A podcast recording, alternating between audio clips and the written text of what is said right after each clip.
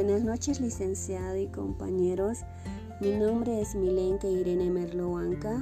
Respecto a la pregunta, en el ámbito laboral es muy importante administrar el dinero porque nos ayuda a obtener ganancias y cubrir los gastos de la empresa y a la vez destinar un cierto monto de dinero para realizar inversiones y que a futuro genere más ingresos a la empresa.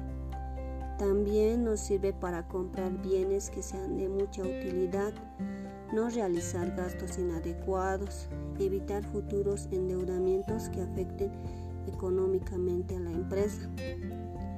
En el ámbito personal es importante la administración del dinero porque es un medio que al utilizar me permite lograr metas personales o familiares, que los ingresos que obtengamos de nuestras fuentes laborales nos ayuden a conseguir bienes personales a futuro y puedan cubrir los gastos diarios que tengamos.